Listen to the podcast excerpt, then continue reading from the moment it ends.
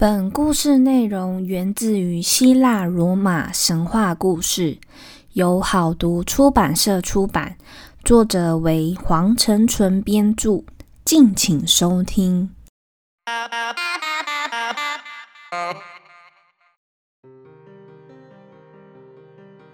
欢迎收听翻译机说神话，我是翻译机。大家都陆陆续续开工了吗？放完长假后再开工，真的有点不太习惯，很想要再继续放假。那最近就是也是上班上到很厌世那种。今天的故事编排会有一点不太一样，想要试试看，先把神话故事说完，后面再来补充前面故事的资料。那这一集，我们将故事焦点转到宙斯的传令官使神上面。使是使者的使，使神汉密斯 （Hermes） 主要负责传达天地的旨意与命令。前几集其实都有听过他的名字，像是就是有扮成牧羊人吹笛子催眠白眼神，然后拯救。宙斯的小情人，然后还有引导亡灵进入冥河等等这些的，这感觉都很像在帮宙斯做事情。没错，死神汉密斯的诞生，其实就是因为宙斯需要一位计谋出众的智多星，所以他才诞生的。那究竟汉密斯是如何出生的呢？那让我们来。听翻译机说神话吧。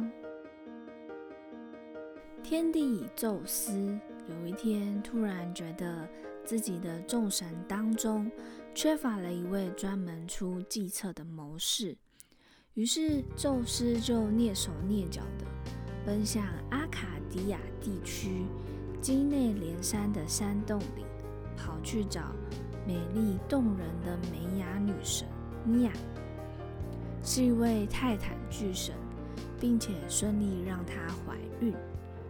那经过十个月后，美雅女神终于生下汉密斯，而且她真的像宙斯所期待的那样，天生聪颖，一出生就有一堆古灵精怪的想法。那还是婴儿时期的汉密斯，马上迫不及待的就想要展现他的天赋。就在刚出生的隔一天，汉密斯就爬出摇篮了，非常的神奇，竟然一出生就可以爬了，直接就是跳过，嗯，抬头啊、翻身坐起的这些步骤。汉密斯轻轻地从母亲身边爬到洞穴外面去，他爬着爬着就看到了一只慢吞吞的乌龟，心中马上就有一个念头。他马上抓住乌龟，带回山洞当中，把乌龟的肉从龟壳中挖了出来，之后再拿七条羊的那个肠子绑在龟壳上，那就形成最古早的七弦竖琴。那乐器完成之后，汉密斯当然马上展现他另外一个天赋，就是音乐，用他。演奏很多动人的曲调，并且唱出许多优美的诗篇来配合琴韵。三分钟热度的汉密斯呢，马上又想到另外一件事，便丢下这个七弦竖琴，跑到北方奥林帕斯山脚下的比耶利亚。为什么汉密斯要跑到这边呢？主要是因为。母亲美雅女神在哄汉密斯睡的时候，都会唱摇篮曲。歌曲的内容就是，嗯，各个天神与他们所喜欢的动物。那像是波塞顿啊，就喜欢他的马；那太阳神阿波罗和他养的牛，那是全世界最优质也是最好吃的牛。那大概就是这样，他耳耳濡目目染，所以呢，他汉密斯就去找阿波罗和他养的牛儿们。汉密斯到达目的地时，阿波罗的牛群正在牛棚旁边的草地上吃草。那汉密斯就迅速挑了这群当中的五十头母牛，呃，就是雌雌性的牛，准备把他们赶到汉密斯为此准备的山洞当中。那为了避免被人发现呢，于是他就用树叶包住牛的牛蹄，让牛群们倒退着走。他就倒退着赶牛群回到那个山洞当中，防止留下足迹被其他的天神追踪。那到了山洞之后呢？哈密斯使用月桂叶互相摩擦，焚烧两头小母牛，作为献给十二位天神的祭品。从此之后呢，人类就学会了在祭坛上点火焚化祭品的这个习俗。哈密斯做完这件偷鸡摸狗的事情之后，就返回他与母亲居住的山洞睡觉了。那阿波罗因为他是太阳神，所以他在早晨的时候才发现自己的牛只数量不对，于是他就。知道原来这一切都是汉密斯搞的鬼，那所以阿波罗就非常生气的到洞穴中来问汉密斯：“我的牛到底在哪里？”而汉密斯一副用楚楚可怜的模样回答：“嗯，你在说什么呀？我刚出生，我连牛是什么我都不知道呢。”那想当然，这个公道没有讨成，那也不知道自己牛群在何处的阿波罗，只好一把抓着汉密斯，就冲到众神之王宙斯的面前，想要就是让汉密斯接受宙斯的审判。那到了宙斯面前呢，宙斯一下就认出来，这是他与梅雅女神的儿子。那心里呢，为这个孩子的天赋默默窃喜，偷偷的笑着。那并且很高兴的说：“各位众神，看呐，这位汉密斯年纪虽轻，却能够立即展现他的天赋。从此之后，汉密斯位居众神列位，并奉为使神，履行他的职责。”受到称赞的汉密斯听到了之后就非常的高兴，所以就兴高采烈的带着阿波罗去牛儿所藏身的洞穴当中。那找到牛儿的阿波罗当然就是非常高兴啊，所以当下就跟汉密斯和解了。作为和解的条件呢，汉密斯就是把他自己做的七弦竖琴送给了阿波罗。而阿波罗也回送一条金光闪闪的短鞭给汉密斯，并且任命汉密斯为牛群的放牧人。那这就是呃，之前我们有提到过汉密斯化作放牧人的这个由来，原来就是其实是阿波罗他有任命汉密斯呃掌管了畜牧这个部分。那所以从此之后呢，阿波罗除了就是嗯有掌管早晨呐太阳神之外，他也掌管了音乐。而汉密斯呢，除了就是传达旨意的这个部分之外，他也掌管了畜牧。汉密斯到底负责什么呢？他是掌管旅行的天神，因此也是所有用路人的守护神。包含商人呐、信差、大使、旅行表演者，那当然也包含强盗、小偷等等。那他另外也负责引导死者的亡灵前往冥界，也为宙斯提供私人的联邦快递服务。那同时也掌管商业、语言、窃盗、诈欺等等。刚刚还有提到，阿波罗也给予了，嗯，汉密斯有管理畜牧的职权。那另外，汉密斯也向阿波罗发誓，永远不要对阿波罗行狡诈诡谲之术，并且呢，阿波罗授予了汉密斯一根传令的权杖，是一根盘蛇杖。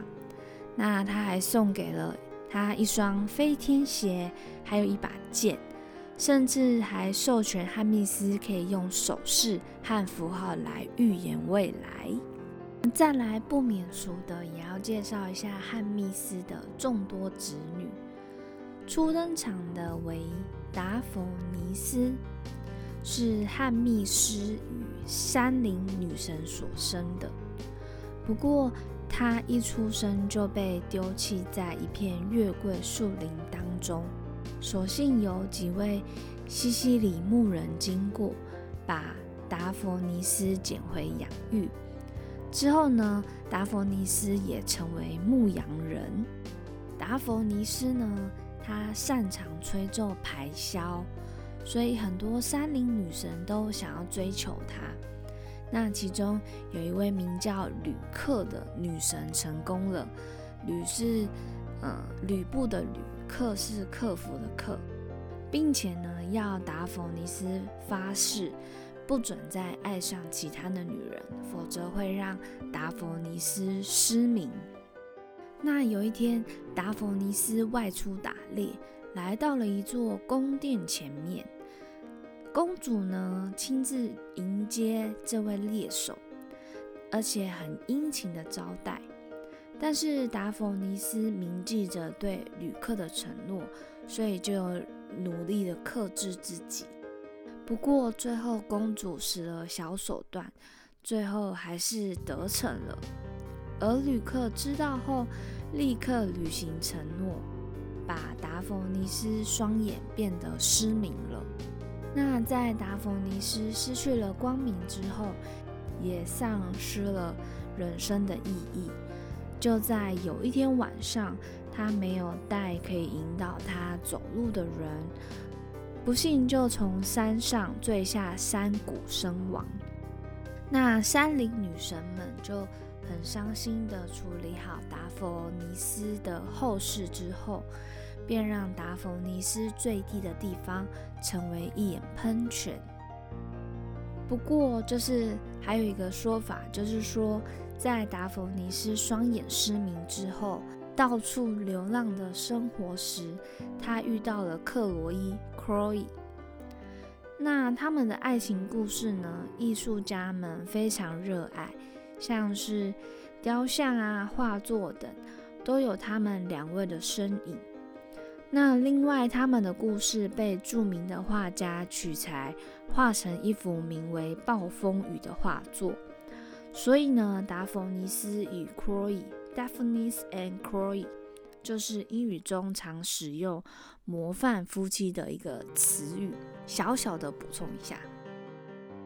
那再来第二位，要来谈论牧神潘恩 （Pan），他的母亲是。基内连山附近国王的女儿名叫陶洛布。那潘恩出生时就长有山羊头上的角，还有羊的角，又有很长的胡须。陶洛布看了之后就非常的讶异，也非常的害怕。但是汉密斯是个慈祥的父亲，他非常喜欢这个孩子。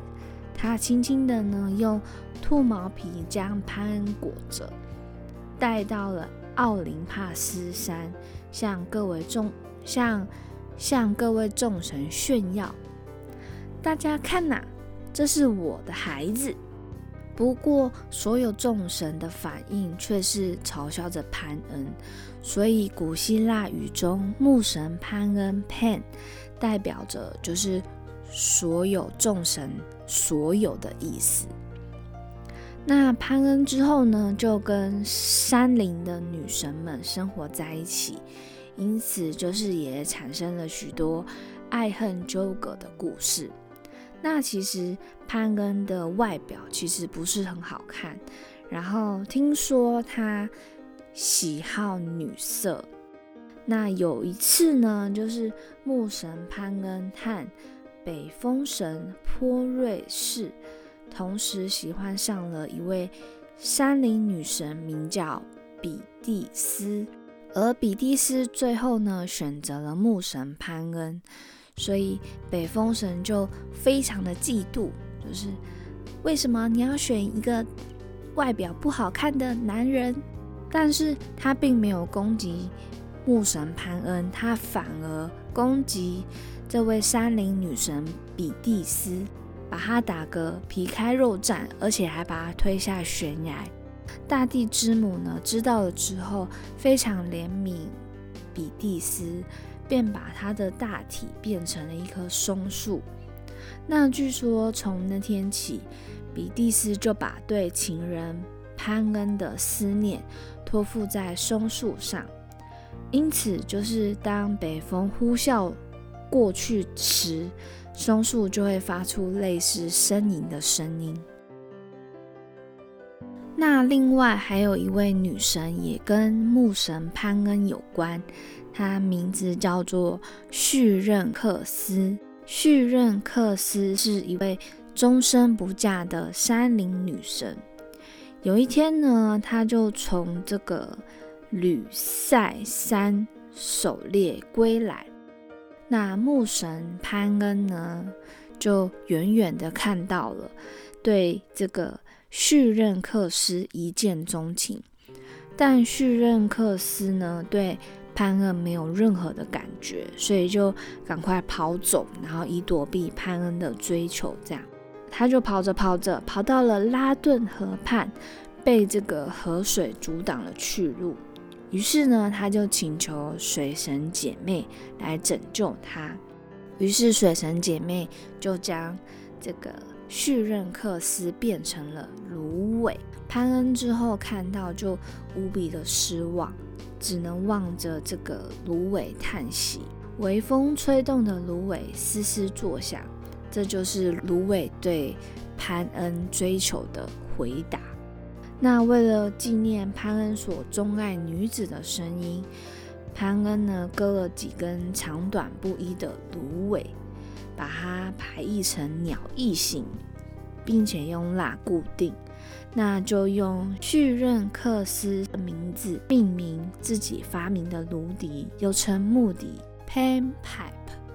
那关于死神汉密斯的诞生，诞生之后就马上展现他的天赋，然后之后就被列为是奥林帕斯山中十二位主神之一。那他也就是因为他有这些天赋，然后有发生了很许多事情。关于汉密斯的神话故事，我们就讲到这边。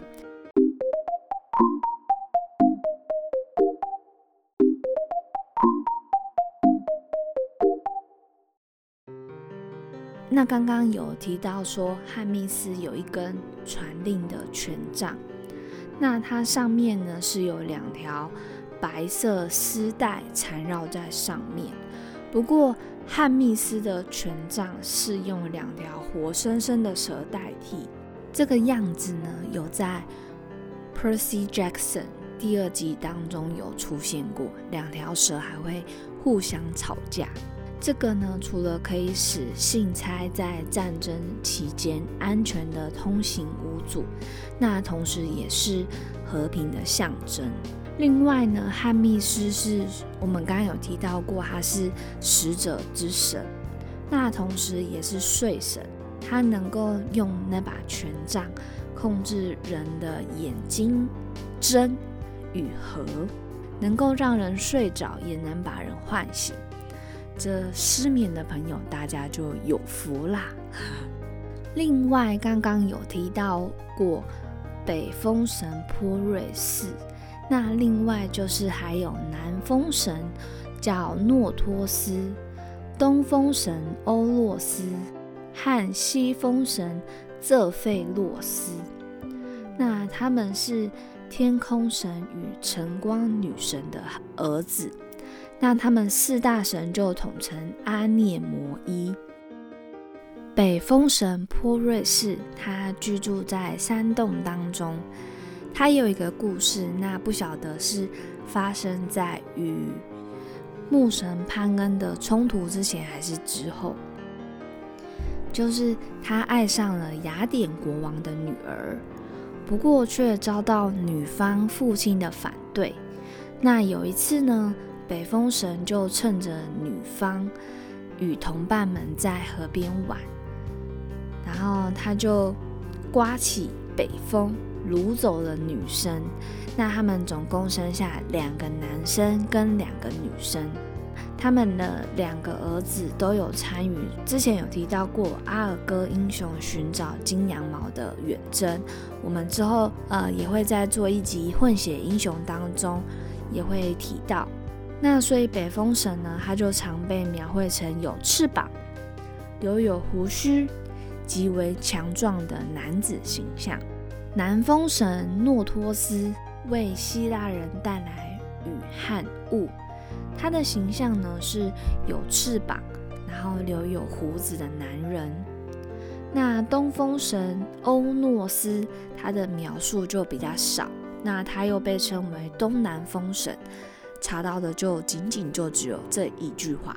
再来，西风神瑟费洛斯，他与一位女神生下两匹骏马。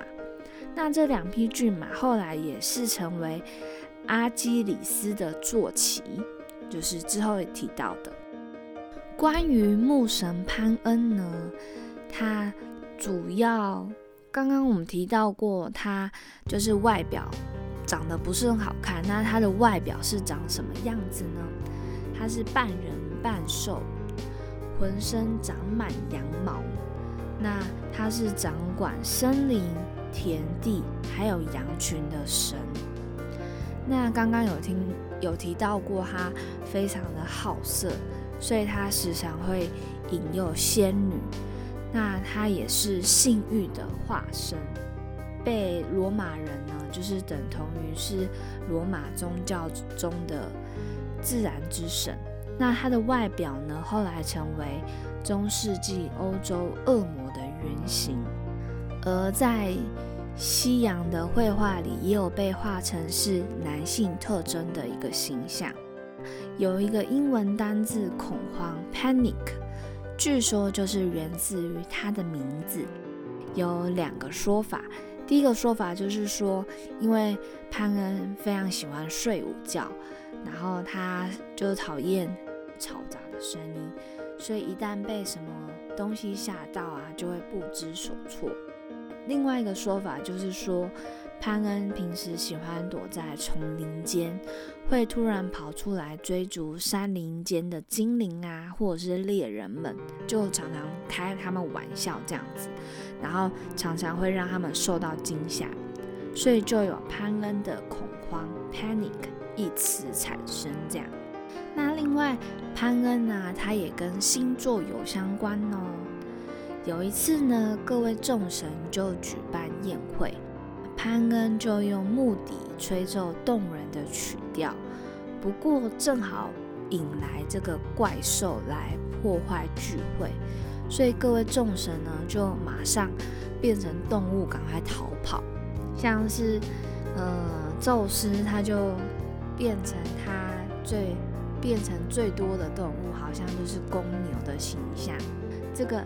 爱神维纳斯，他就化成化成一条鱼跳进河里，不过他却忘记带走他的儿子丘比特一起逃走，所以又赶快跑回来，母子俩就变成呃一条大鱼一条小鱼，然后就一块逃跑了。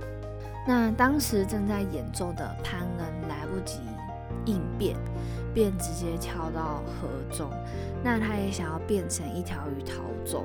不过，因为真的太紧急了，他变身有一点不完全，所以他就，呃，先他就是一个很诡异的形象，上半身是山羊的模样，那下半身在河里是鱼的样子。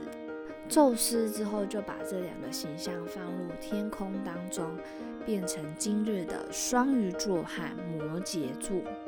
再来想想问大家。嗯，死神汉密斯 （Hermes） 跟名牌中的爱马仕的名字超级无敌像，根本就是一模一样。不过就是有去查过资料，其实，嗯，两者没有什么关系，就只是巧合而已。那主要是，呃，名牌中爱马仕呢是创办人他的名字有这个 Hermes，所以呢他就把自己的名字作为品牌的名字。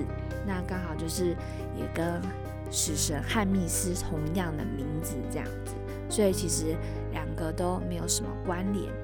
顺带一提，我的大学同学非常喜欢爱马仕的香水，虽然他们是以包包闻名嘛，啊，不是，他们本来是以做马的马具闻名，后来就是有慢慢发展成包包啊这样子。那我同学非常喜欢它香水的味道。今天有关补充资料的部分就到这边。那今天的内容呢，跟编排其实跟前几集有做了不同的小小的尝试。那希望大家会喜欢。那如果喜欢听翻译机说神话的朋友们，也可以帮我订阅订起来，并且留言给我，让我知道哦。另外，在各大平台上岸。Apple Podcasts、Spotify、KKBox 都可以收听得到。那也可以在 Instagram 搜寻“翻译机说神话”，里面都有一些书面的资料，可以让你们边听边做参考。我觉得这真的很是非常重要，因为希腊故事的名字，呃，随便哪一个，几乎都是三个字、四个字，甚至五个字以上起跳的。那就是如果说你没有文字，是真的记不太起来。像我也是要边看边读边整理，然后边做笔记这样。那下次我们再来听翻译机说神话，拜拜。